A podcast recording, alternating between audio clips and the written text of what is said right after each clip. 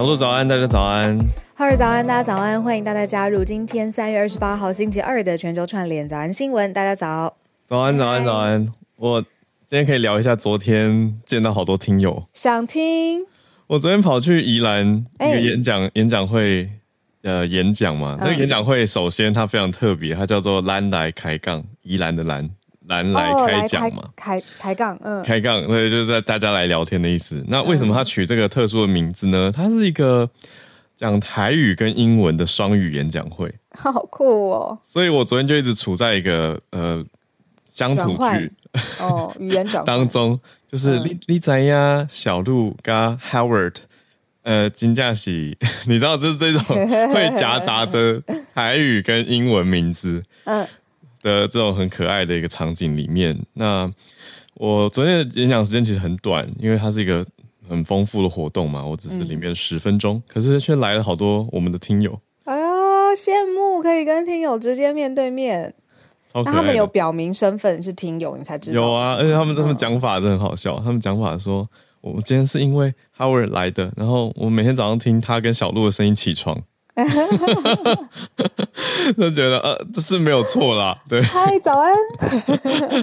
对啊，而且非常可爱，因为其中有一个听友，她有带她男朋友来，然后她男朋友是日本人，嗯、然后然后在旁边就有一种说，嗯，对啊，就我女朋友每天都听这个，不知道是这个节目，对，然后说听着一个。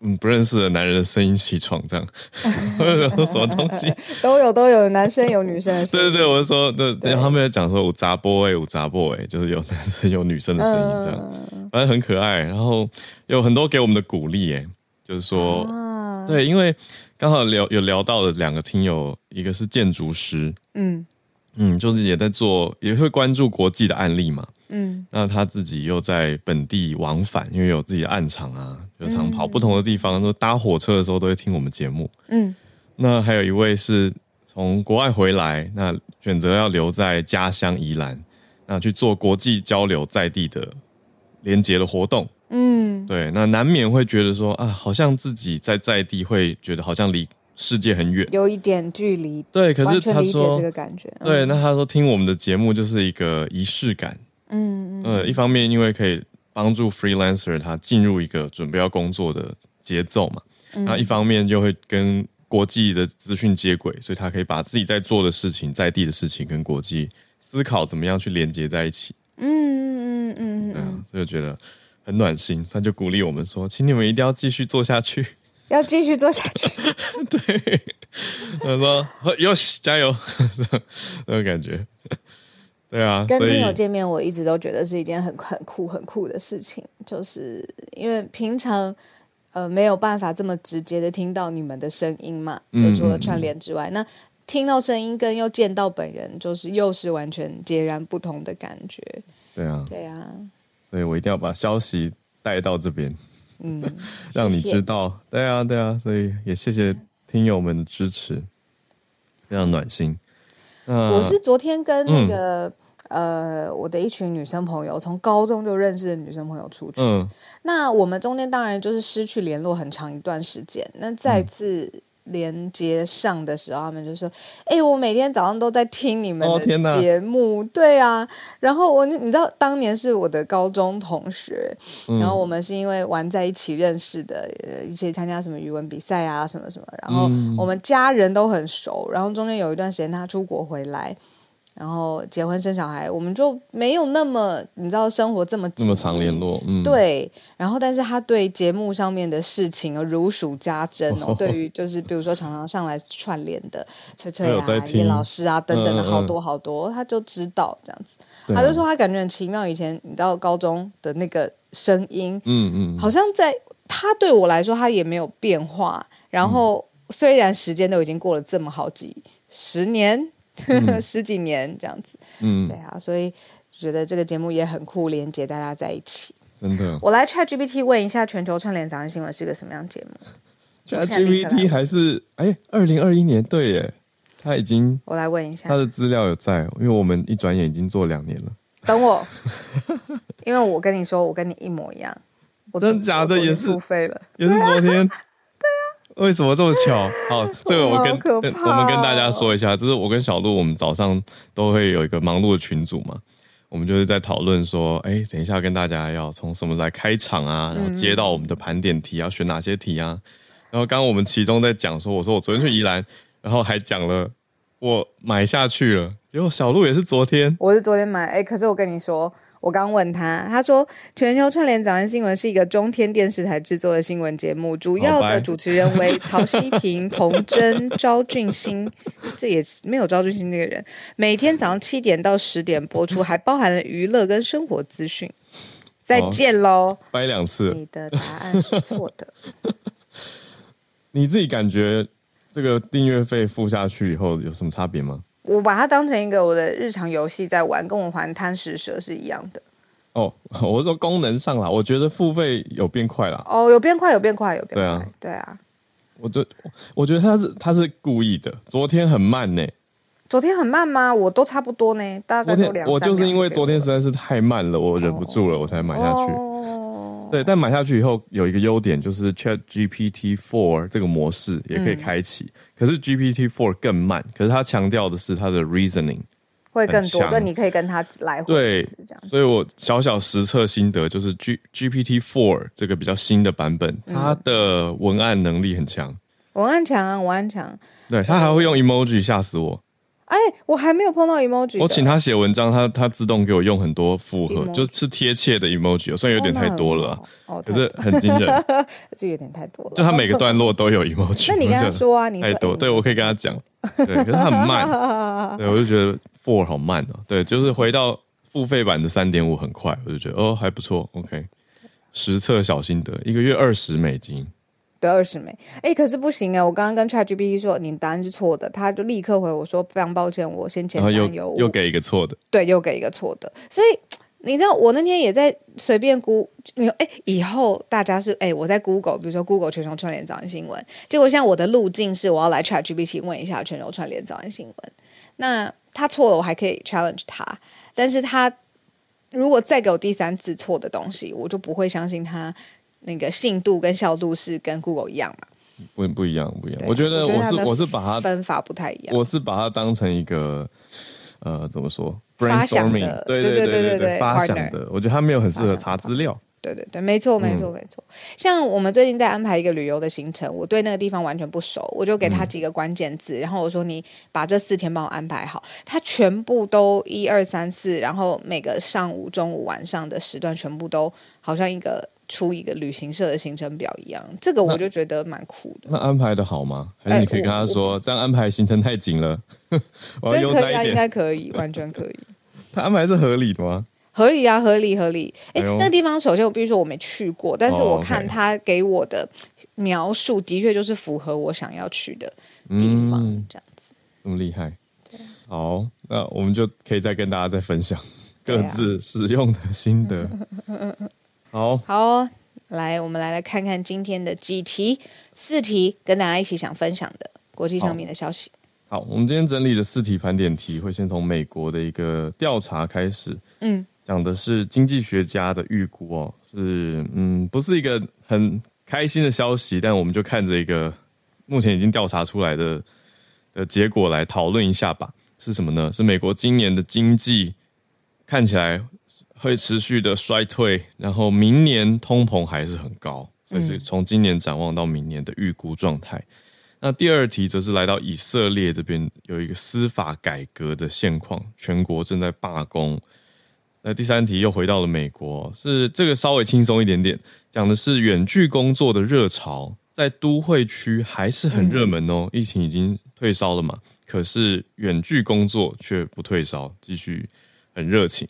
那最后一题则是纽西兰这边的情治首长，他表达了公开表达了一个担忧，是说外国有干预到纽西兰的大选。好，那我们就先从美国经济这一题开始讲起了。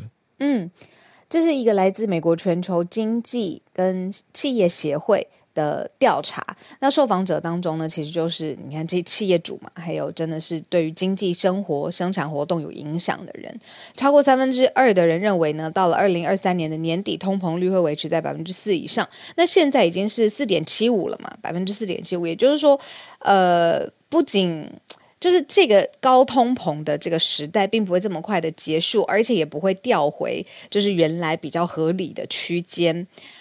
那大家都很担心的就是说，高通膨的时代会引发经济的衰退，但是这个调查其实有两面性，认为。高通膨还是会维持，而且二零二三年年底可能到二零二四年都还是这个高通膨时代。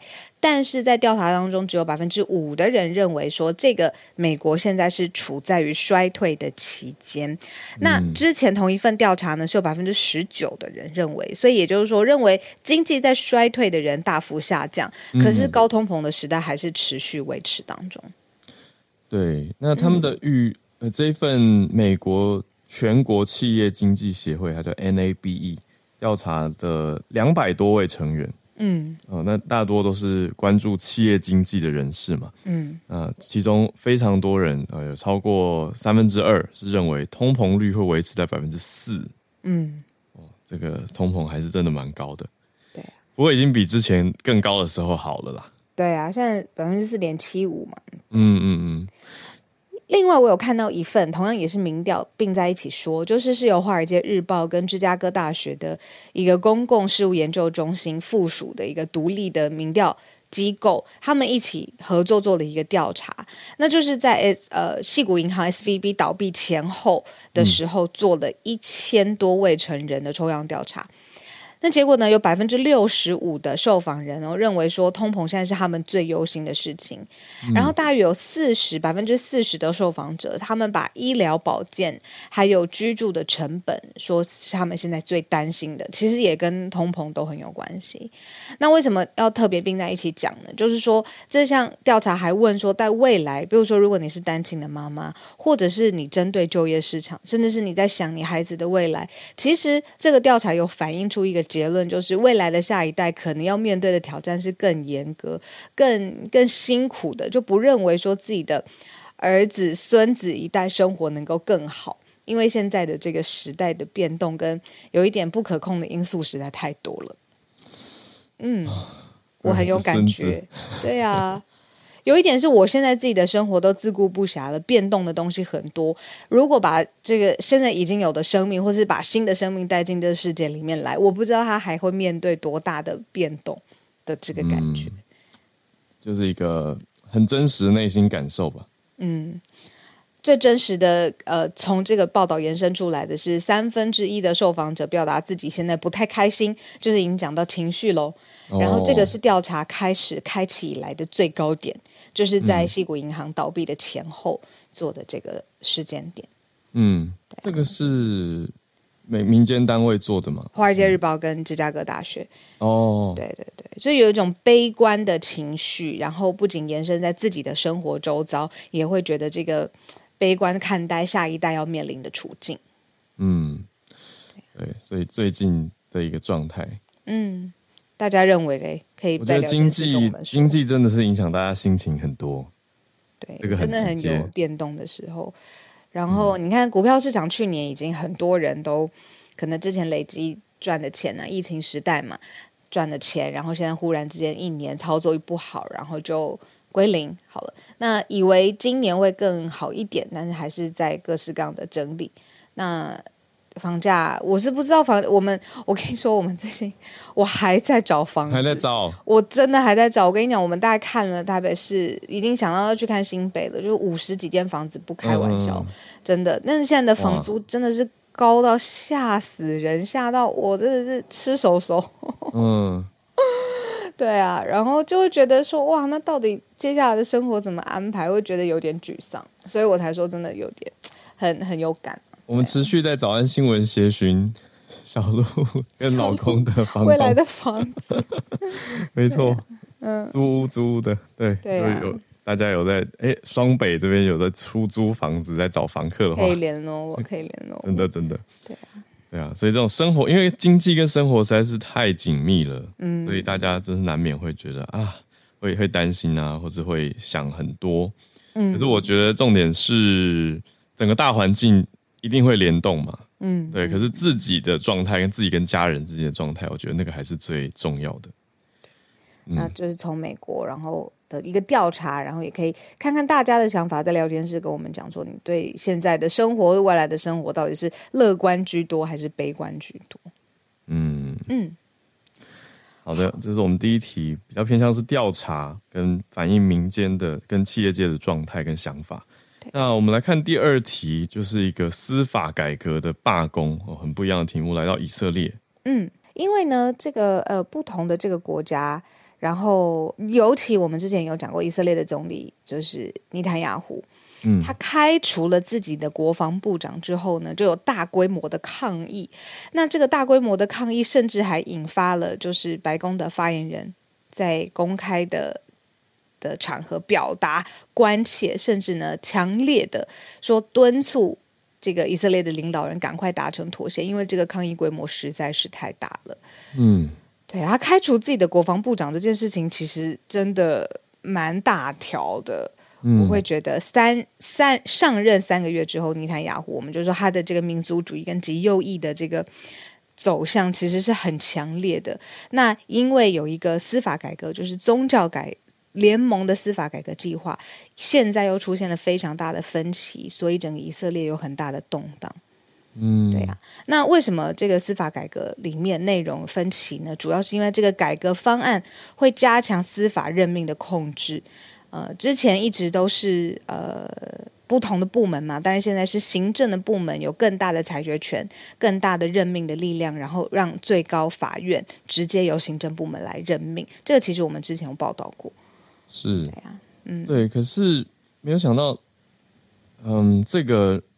应该说，这个抗议声浪是多大的规模？全国各地是以万上万民众上街示威，嗯，然后甚至还引发了全国罢工嘛。这就是我们今天为什么要呃把以色列这一题特别选出来的原因，就是说上街抗议这件事情，然后司法改革这件事，呃，我们之前有报道过，可是没有想到他的抗议的浪潮跟引发的全国的罢工的行为这么这么这么直接。对，还还甚至抗议群众有聚集到纳坦雅胡，呃，或者我们讲尼坦雅胡他的住所这个外面呢，嗯，那还还甚至快要冲破封锁封锁线，一度冲破封锁线警戒线，对啊，嗯，所以这个热度是非常激烈的。纳坦雅胡有说，这个稍后呃会发表全国的演说，那大家就会觉得说，哎，是不是因为？这个抗议实在是太太大的声量了，然后所以他会暂缓司法改革。不过，其实当年呃不是当年，当时就是因为这个以色列的国防部长他在呼吁说要暂缓司，他建议要暂缓司法改革，嗯，结果就被开除了。对啊，然后所以现在大家的角度有点像，不是只是因为你开除国防部长，而是还有整个司法改革停下来。而是哎，你既然这样，会不会太独裁专断？嗯，主要是这个问题，因为以色列是民主国家嘛，那美国也是用这个角度在呼吁啊，就是说，哎，作为民主国家，是不是要维护一些状态跟价值？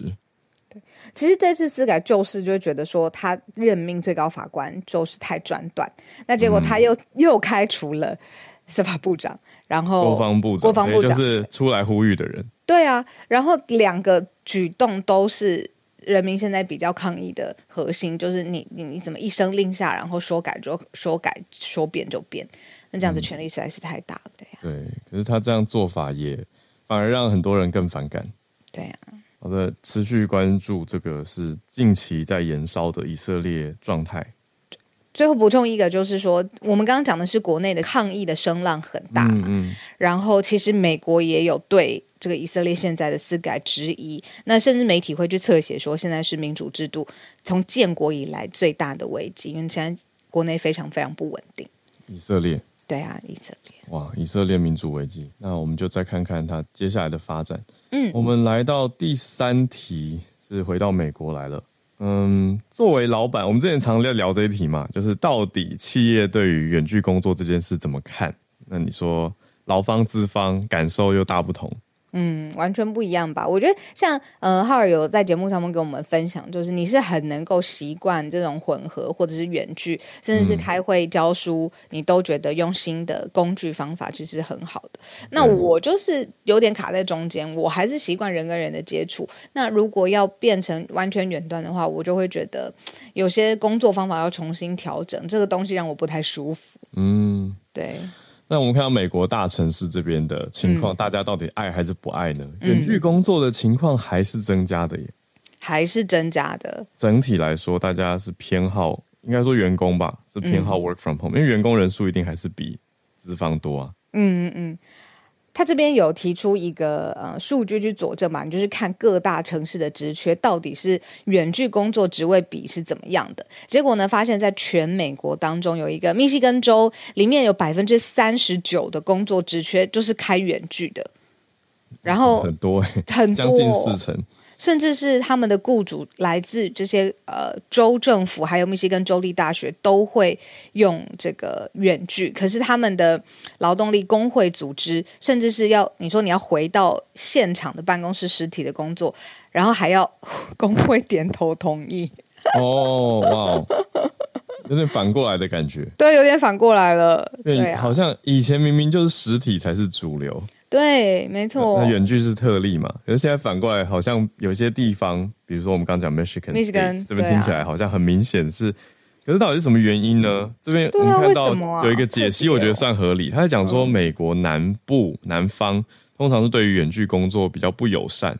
嗯嗯，那 Michigan 其实相对它就是在比较北边，所以但整体来说，他们那边就气氛上吧。比较 flexible，我觉得都要支持大家远端可以完成就远端。那像刚才浩尔讲的，就是说最不友善的、最不支持远距工作的，美国是佛罗里达州。嗯，里面特别来说的是布雷登顿这个地方，然后安排的职缺里面只有百分之三，甚至不到百分之三是允许工作远端弹性安排，所以就是一个最好，一个最差这样子。对，我自己在想是这个南北为什么会有差异？我觉得跟天气也有关呢、欸。嗯，为什么？因为南南冬，嗯、呃，冬天的话，如果我们讲刚度过的这个冬天，现在才春天嘛。嗯嗯嗯，北边是冷到不行啊。那那你像冷到不行的情况下，你待在自己家里面，虽然要开暖气，可是你至少不用去铲雪。早上每天早上出门就完蛋了。对啊，你铲雪就迟到了或者什么，嗯、然后开车也危险。那到了以后，好不容易进办公室，也要让自己身体暖起来。那相比之下，南边没有那么冷，我觉得，所以老板就是说啊，赶快来上班啊。天气齁，我觉得、嗯、我自己觉得这个不是报道，这是我自己推测的。我今天在串联的呃主持的地方，不知道为什么冷风也一直刮进来这个房间。你不觉得就是还好是 work from home 吗？还好，我现在可以盖起我的棉被。对啊，就是对，缩在我的棉被里头。对，对啊，而且其实早安新闻就是一个远距的新闻。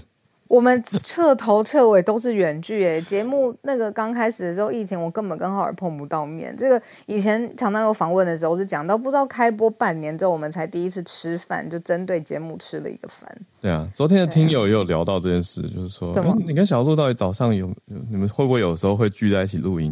我就才想到这一件事情，就是我们从开播到现在，只要是这一种一般串联的时间，我们从来没有是见面的状态。从来没有，从来没有。我们甚至是一种专题啊，专题。哎，我们专题还录在我在日本，你不知道在哪里。然后受访人呃，你在台湾，然后受访的嘉宾好像也在国外。连专题我们都是线上线上。对啊，对，还有这种。对，对啊，所以远距还是有蛮多便利性的，就是看不同产业跟需求的变化。可是。报道也讲那个很实际的，嗯、就是像运输啊、食品料理、服务、医疗资源，嗯、这个很很少可以远距做好跟做完的。嗯，可是比较有趣的是，注意到哪一个行业或领域它的远距工作变多了呢？金融、欸，哎，金融类的远距工作竟然增加了，可以的。可以的哇，那那个治安就更重要了，忍不住想到这个。我有的时候会在想，我们讨论远距，当然就是工作方法，表面上面到底要不要进办公室，或者是你的责任感，呃，工作完成度跟呃同事之间的这种面对面的互动，我们当然都会讨论嘛，这都是远距工作讨论的一环。可是我真的觉得它的核心是，就是呃呃这一群的工作人员，就是工作人，嗯、然后在面对变动的时候，他的弹性跟他可以接受新方法的那个能力、嗯、capacity 到底到哪里？嗯嗯嗯，对啊，那结果就不同的州或不同的企业组织文化就会有不同的。解法，那我觉得没有一个绝对的好或不好，就是适合这样子的工作状态。嗯，嗯对啊，像早安新闻非常适合远距，就是一个例子。我觉得这个结论就是完全切到重点了，就是大家的各自的弹性哦，还有各个团队的样貌都不一样。嗯，嗯，嗯，好。那这个是我们还是持续在讨论的远端哦，因为现在时间已经过了一阵子，然后有更多的数据，就发现有一些企业或有一些地区 是可以支持，有一些相对来说还是传统的工作样子。嗯、对，来我们今天的最后一题盘点题，来到纽西兰。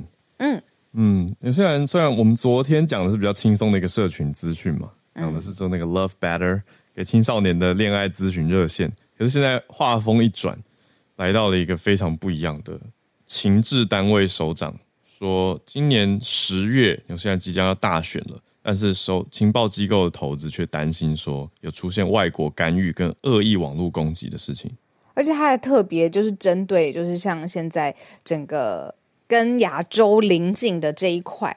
地区有针对说，就是呃，你看到这区域的政治的问题，然后还有邻近的网络攻击的事件越来越多，他们就担心说，这样子的呃资讯不对称或资讯战，其实会影响到最后大选的结果。所以这个是情治首长自己出来讲话，就是非常非常担心外国来干预他们十月自己的大选。嗯，对啊，哎，讲到这题实在很有感，因为。我之前有在节目上讲过嘛，就是有一些国防领域的朋友，嗯，就很自然会聊到啊，就是他们会很云淡风轻的讲到说，哎、欸，什么最近还是去年什么什么时候又是一波中共的网络攻击，嗯嗯嗯嗯嗯，我就说一波是怎么样？他说，嗯、对，他说非常非常大量的哦，非常大量，而且政府会喂资讯给骇客，中国这边的做法，哎呦哎呦就是针对台湾啊，这个很明白吧？就。资讯战啊，对，他也需要这些呃煽风点火的种子，就是政府喂给他们的。对，那主要是攻击什么呢？通常会用勒索软体当第一步，嗯，就 ransomware。那可是重点不是那个勒索，是你答应勒索之后，你以为你已经付了赎金，或是你付了一些代价，或是结束了，结果问题是资料给出去了。对啊，他就算还给你账密或者是通行权，对，资料已经在他那边。他其实不是重点，重点不是勒索，是要窃取资料。嗯，对啊，那其实我们这边也有看到一些资料外泄或是被窃取的问题。哦，对，都是联动的。钱呢、啊？对，对啊，像你讲的这个也是在，就是我们说纽西兰的情报首长，他名字叫汉韩普顿哦。嗯，翻译他就在他的讲稿当中有讲过，就是说太平洋地区严重的网络攻击事件也威胁纽西兰各个机构，而、就是说记录到的骇客攻击事件当中有国家涉入的比例是。百分之三十四，但是他没有说是哪一国啦，他就说其实就是有外国干预嘛，嗯嗯，有国家，那其实比前一年还要高的，高出百分之二十八个百分点，所以真的是哇。我们这边看纽西兰两个单位，一个是政府通讯安全局，一个是情报局。那现在的情况是他们在跟国会报告嘛？那这个报告检讨里面。就有一些资讯其实是非常机密等级，不能对外公开的。嗯，可是我们现在讲的是 Hampton，也就是局长，呃，政府通讯安全局，他有对外之前的一些谈话就有提到，可是两个局都没有讲是哪一国。外国，对啊，都没有直接提出来。那还不明显吗？可是 有举一个，对对，对。来问一下，对对对。对对，他没有直指是谁，没有直指，但是有提到二零二一年全球各地的网络攻击有中国的影子，那还提到说俄罗斯去年对乌克兰是恶意的 cyber attack，嗯，网络攻击，但没有说这一次纽西兰是被哪一国干预自己的选举。嗯，我不说，但大家都知道，好像不用说，对，不用说，就说了。所以这一题就报完了，哎，最高境界也不用说也说了，最特殊的新闻播报方式，好，对我们没说也不知道，就这样。很酷，真是。那那我问你，那这件事情到底有什么解法呢？你看，他连政府都会喂。你讲的、嗯、很好的问题啊！我昨天也在问这题。对啊，那好，你就说这个国际上面要有什么制裁？我最近才听了一个 podcast，就是说过了一年，就世界各地这样拼命制裁俄罗斯，到底发生什么实质的？就是其实他那个那篇文章就是说，最后最后其实就是高管的资产没有办法在其他国家就是恣意的流通啦，这个可能是最伤痛的一件事情。嗯。对啊，那我在想说，世界各地如果制有一天制裁中国，对对，笑着笑着就哭了，真是。那制裁中国，那首先要有资产嘛？对对啊，制裁中国，哎，真的是应该说这种制裁，我觉得还是有效果啦。你说比起虽然因为悲观，难道就放任吗？完全不管吗？当然不是嘛，是，对啊，对。可是至于这种网络攻击要怎么防，真的就是我觉得从民间意识，哎。还有各个重要机关单位的意识，因为你说遇到勒索软体，还是有一些操作步骤啊。嗯嗯嗯。你如果就点下去了，就顺顺的被骗走了。你的那些就收到一些假的信件链接，你就点下去把账号账密给出去，那就没了。对，或者是这种最基本的账密概念，就是不要一二三四，不要零零零零，不要生日这种的。嗯、其实到现在，我妈的手机。糟糕，都还是都是很容易。懂你意思，就是大家很多基本的东西还是会在生活当中。啊，这样比较好记。犯了一些错，可是这个就很危险啊。对，这个是危险值会相对变高。对，我觉得资安难讲的原因是讲的太危言耸听，好像让大家觉得干嘛那么恐慌。我我是一介平民，我的手机会被人家窃取吗？啊？对，我又不是政府高官。对，可是大家又普遍都这样想的时候，就就是很危险啊。对，然后就说我又不是那么高的政府高官，那永远都可以，嗯、对不对？对啊，嗯，所以大家要有意识，双重安全认证也很重要。对对对，对啊，我有开。我跟你讲，这个真的要切身之痛才知道，就是你被骇过或者你的账号完全不见的时候，啊、你就知道你的双重安全账号。对啊，是是，安全认证是很重要的，你给他一些安全提示题。对，哎，这个很好，我觉得这个大家可以先从这个开始，虽然有点麻烦，可是之后订完一次就一劳永逸啦。可是真的很安全，就放心。对啊，这个所谓双重认证，就是说要你从别的别的装置 device，对对对，对对对，来认证说，哎，这是你本人现在在用另外一个机器登录吗？没错，这样就防止陌生人登入嘛。因为你如果不放心、不承认的话，那个陌生人就会被登出等等，所以是一个保护机制啦。哦，我想到了那个关于资安的各种方法，就是最近不是在普发什么六千元？嗯，对，然后它是其实是要大家输入一一一串的网址，然后上去去登记，看你的那个身份证末几位数，哦，是这样嘛？对对对，是这样子的。哦，然后你知道我那天就在我妈妈的群组，就是她的。朋友群组里面看到有人贴出来整理说，呃，因为他不太会输入，然后就乱点乱点，结果就点出一个像浦发六千元的政府的，结果是假的？网站，结果是假的，然后他就给他资料啊，对啊，对啊，资料。对啊，他他好像是他是 gov 嘛，gov dot tw，然后但是他打乱乱按乱按就打成打 com dot tw，那结果就有人故意架这一个网站，在趁这一波的时候海捞一批资料，这样很坏，这个有危险呢。可是真的很多人会被骗呢。对啊，对啊。啊，好，大家还是小心啦。这个政府。对啊，你说一有一些公共的资讯的时候，特别是这种活动的时候，嗯、就是大他骇客他也很很很有经验，他就明知大家这个时候都会来，嗯，所以他就故意架了一个鱼目混珠的网站。或像我朋友之前被骗过，那个、嗯、去美国不是要办 ESTA 吗？嗯嗯嗯的通关快速的签证对。对，那这个东西骇客或坏人他也是知道你一定要用。所以他就故意架了一个很像的，然后视觉也是美国蓝白红这种颜色，让你以为它是政府的网站。嗯，所以一定要认明是官方的。对啊，对哦，我还发现前几天看一个朋友的手机，他我在跟他聊一个东西，嗯，他一点开，他搜寻结果第一个就直接点下去，我就说，哎哎，不要点前面几个啊。他说为什么？我说因为通常前面几个都是广告啊，是买的啊。他不知道这件事，对，因为他在我心中是资讯很流通的人，可他不知道这件事，哎，为什么？我很惊讶，他那个排版跟字体颜色好像都有点些微不一样呢。是啦，可是没有仔细看那个 sponsored 或者是广告的字样，哦嗯、他就觉得哦，第一个搜寻结果啊，就点下去，而且看起来很像我要找的东西啊，哦、可能会有点偏哦。嗯，对啊，要小心，会蛮偏的。对，因为如果人家恶意买那个广告版位，那他其实是假网站。嗯当然，我相信这些平台应该多多少少有把关，可是一定还是难免会有漏掉的嘛。嗯嗯嗯嗯嗯，所以大家还是要小心再小心自己的资讯啊，还有自己的财产。嗯，对，好，这个讲比较久，我们变成一个 治安宣导。好，呃，我们还是有全球串联，我觉得好哎好哎，好，我们今天还是有全球串联，就来欢迎大家，然后我们来邀请大家一起上来。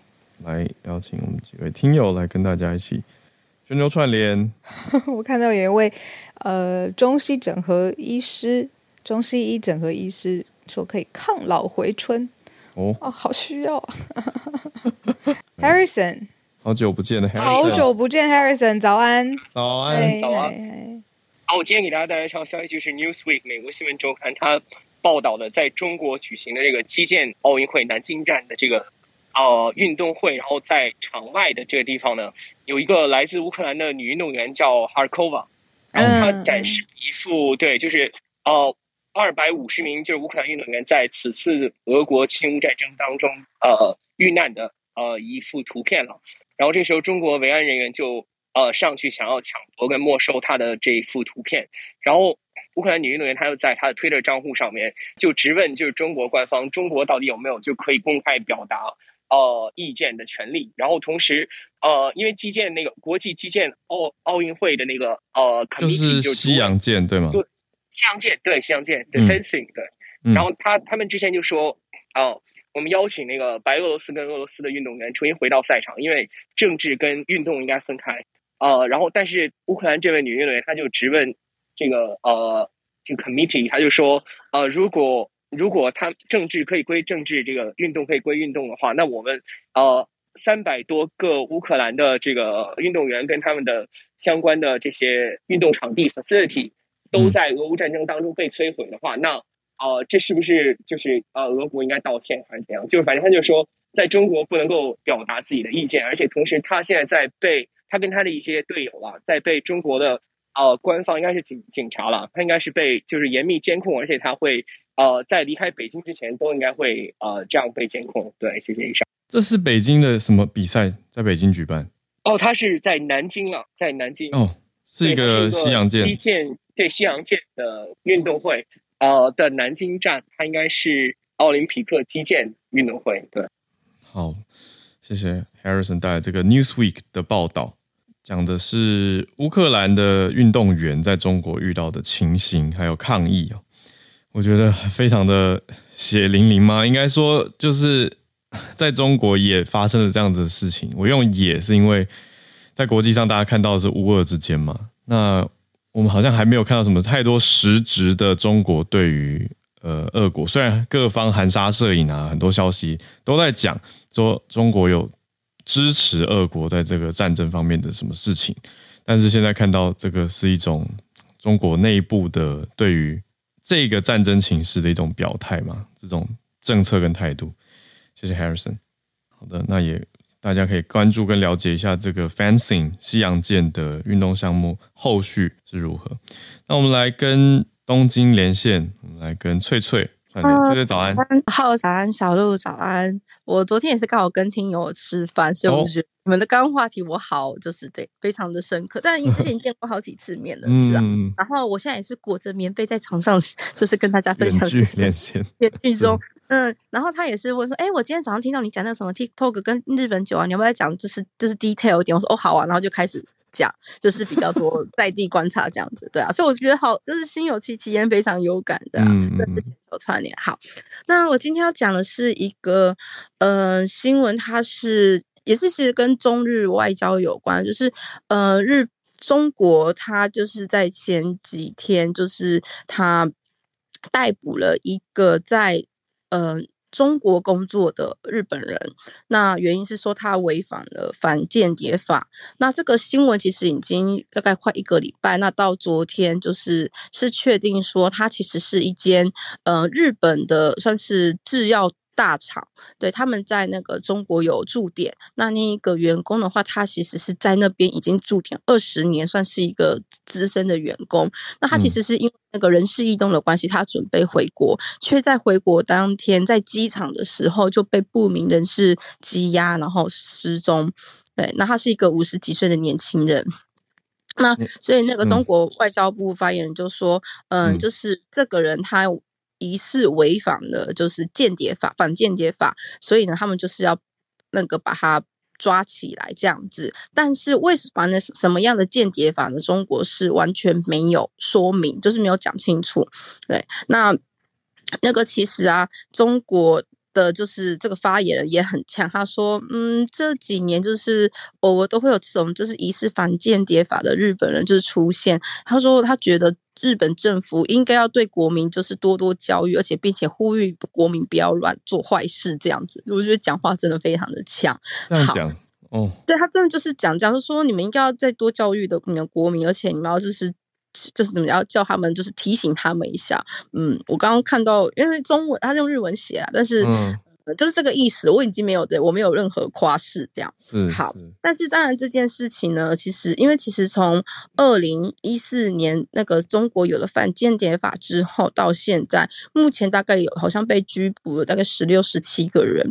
那除了一个人，他因为年事已高，好像七八十岁吧，就是在监狱中过世以外，只有少数的人是被释放。然后还有，呃，应该还有六七个人目前还是被关在监狱里。然后呢，非常有趣的是，关于这些为什么这些人就是犯的反间谍法，其实中国当局都没有做任何的表示。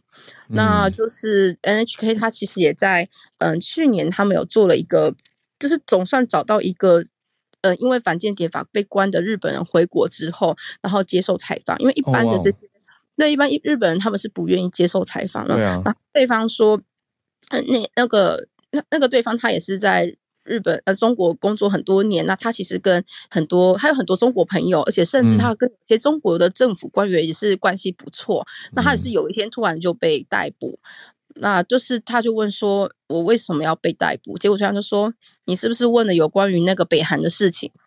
那他就是突然回想起，他只是可能在回去的前一天晚上，跟就是政府官员的朋友，就大家吃饭喝酒的时候，就提了一句，好像那时候是因为那个呃飞弹吗？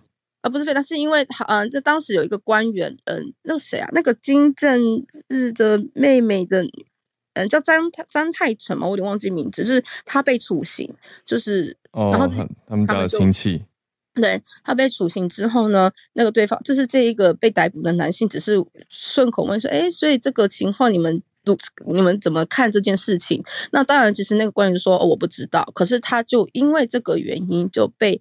嗯，判定说他就是为了，对他为了就是日本政府，因为他其实也算是还蛮频繁往来，就是中国跟日本的，所以他就被判定说他为了就是他的平怎么讲，就是平常就是很常往返日本跟中国，是为了要为日本收集有关于北韩或是一些相关的情报，所以才这样子积极的去就是接触中国的，对对，那所以其实真的你会觉得，而且因为他是跟。中国的官员去聊天嘛，也代表说这个可能是对方去举报他的，嗯、这个他没有。可是你从这样的文脉，你也可以刚刚看到，不然他怎么可能会知道？嗯、对，所以其实就是会让人家觉得，在中国讲话真的要非常非常的小心，对啊。然后他就这样被关了六年，嗯、而且他后后面是确定被判刑，又判六年这样子。就即便政府有很努力想要把他救出来，基本上就是就是一直被关，然后就是每天暗无天日。他说他只有有一次，他被关了很久之后说他想要见见看看外面的天空，然后他就申请到了十五分钟可以去外面透气的机会。然后说他当他说他当他看到就是太阳阳光洒落的那一刻，他整个人就是爆泪，因为他一直被关在暗无天日的小房间里面。嗯、对，那其实呃，目前这一次针对这一次新的这个被逮捕的呃日本人，其实日本政府也是呼吁，希望中国政府可以就是释放这一这一个先生。那也是有些相关人士说，他们觉得就是像这样子，日本人其实怎么讲，近年来都有被逮捕的事件，也蛮可能会影响中日之间的经济关系。嗯，那以上就是我的分享，谢谢。谢谢翠翠，听得很感感慨的题目。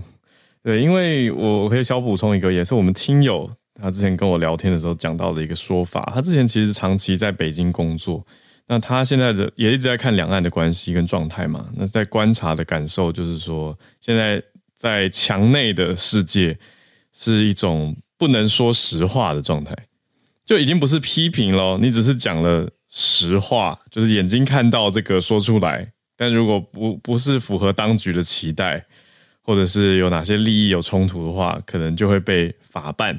听了就觉得实在是很感慨啊！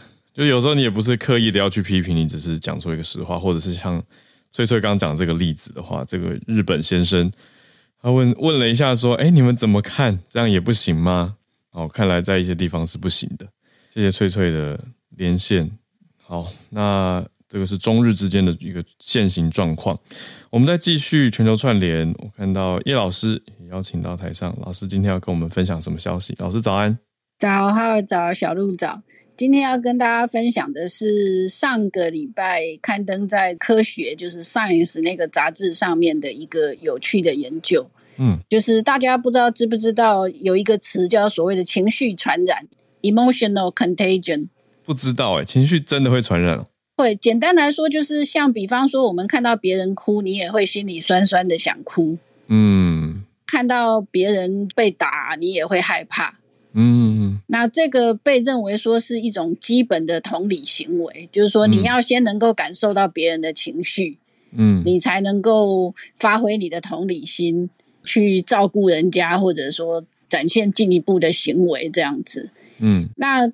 在最早的时候，他们认为这种所谓的情绪传染呢，只存在在高等的灵长类动物。嗯，可是大概是在十几年前的老鼠的研究就已经打破了这个看法。那个时候，他们是把老鼠关在笼子里面，另外一只老鼠放在外面。结果呢，呃，没有被关的老鼠，它会想方设法去把被关起来的那只老鼠放出来。哦。对，就是他会，他会去感受到他的那个，就是同类不开心，因为那个笼子很小，嗯，老鼠完全不能转身。当时那个研究应该也是发表在 Science 上面，可以说是打破了大家过去一向的想法，认为说这种所谓的同理心只存在在灵长类。嗯，那最近的研究是发现，连斑马鱼都有这样的行为。哦，哎，斑马鱼又再度出场了。对，斑马鱼其实是一种蛮受欢迎的所谓的模式生物，因为它体积小，嗯、这个一代的长度不是很长，嗯，那基因都已经已知。那他们发现说，其实过去就知道说，斑马鱼如果在受伤的时候，它会释放一种物质，让同类的斑马鱼呢，在附近的斑马鱼会闻到这个物质以后，就会出现所谓的害怕的行为。嗯，包括说它可能会静止不动啦，然后或者是说乱游啦。当然一开始是乱游啦，嗯、然后接下来是静止不动这样子。嗯嗯嗯。可是最近的研究发现说呢，不需要感受到那个物质。两只斑马鱼在不同的水缸里面，其中一只受伤，嗯、你让另外一只目睹隔壁缸的斑马鱼受伤的时候，它也会出现恐惧的行为。哇。对，那这个发现，他进一步的，他发现说呢，斑马鱼的恐惧行为呢，跟我们说所谓的 love hormone，就是催产素，嗯，跟催产素是有关的，因为他们发现，对，oxytocin，就是说，当那个斑马鱼呢没有办法感知到催产素的时候，就是它自己没有办法生产催产素，或者是说它的受器坏掉，虽然有生产催产素，但是没有办法感应到，不管是哪一种。嗯，那这个时候呢，让这只斑马鱼去目睹隔壁缸的斑马鱼受伤的时候，它没有办法表现出恐惧的反应。哦，它就没有那种同理的能力，没有同理心。对对对，嗯。那这个研究其实最重要的意义是，就是我刚刚提到说，从过去一开始认为说情绪传染是只出现在高等灵长类，是，然后降低到老鼠，那现在降低到更，我其实不太喜欢用低等啊，或者说构造更简单的呃脊椎动物上面。理解老师的意思，我看到有的英文说法是 most basic form of empathy，或是比较基本吗？可以这样说吗？对，就是说。过去被认为说这种行为可能只存在在高等灵长类，像比方说猩猩啦、那个人类啦等等啦这些。那现在这个斑马鱼的研究，也就是说，很可能所谓的情绪传染行为，或者甚至于可以进一步的推到同理心，嗯，或许是一个广泛存在在动物里面的行为，只是我们不知道怎么去测试它罢了。嗯嗯嗯，所以说不一定要是最高等或。我们是不是可以讲复杂？对对对的的生物，而是相对简单单纯构造的生物，也有观察到这样子一个现象。对，oxytocin 催产素，我之前因为在工作的关系，也接触过相关的研究，就看到催产素是一个很有趣的荷尔蒙。应该说，它是会影响我们压力的调节嘛，然后也会影响到大家有一个昵称叫做它叫 hugging hormone，就是抱抱荷尔蒙。对，让人去想要抱抱。对，也有被称为 love hormone，因为他们认为说，好像爱的这种行为也跟催产素有关。嗯嗯嗯，对。那这次在这个研究当中，它重要性是显示跟同理心的这种相关情绪反应有关系。对，谢谢老师的分享。谢谢大家。谢谢。好，那我们今天的串联在这边告了一个段落。有 Harrison 很久不见的 Harrison 带来这个 Newsweek 的报道哦，乌克兰的击剑选手在中国遇到的一些对待。另外，翠翠分享的是中日之间的状态。那叶老师带来的是科学研究的新发现。然后，诶，斑马鱼也会有这样子的一个情绪传染，或者是催催产素影响到他同理心的状态。很丰富的一天，谢谢大家帮我们带来这些消息。那我们今天的早安新闻在这边差不多告一个段落。那结尾是想到，也是昨天听友跟我讲的，我觉得很可爱，应该也是很多我们听友的状态。就是我我之前跟小鹿在观察我们自己后台数据的时候啊，就会看到说，哎，为什么周末，特别周五、周六的时候，我们的收听数据都会有一波增长？是为什么呢？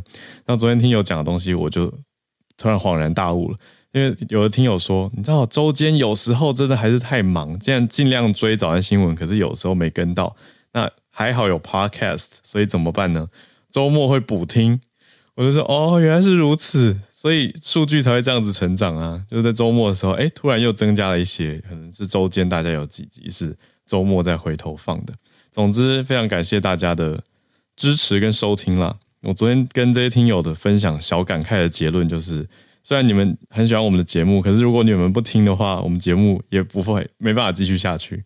所以很谢谢大家的支持，谢谢大家。那我们制作团队等一下要要开会了，好，会再跟大家进一步分享一下。这个礼拜应该就会公布了，我们四月特别活动到底是什么？线上的活动，我们再敬请期待喽。我们明天礼拜三早上一样会有 SMC 早科学的时间，明天早上八点再跟大家准时空中见，大家拜拜。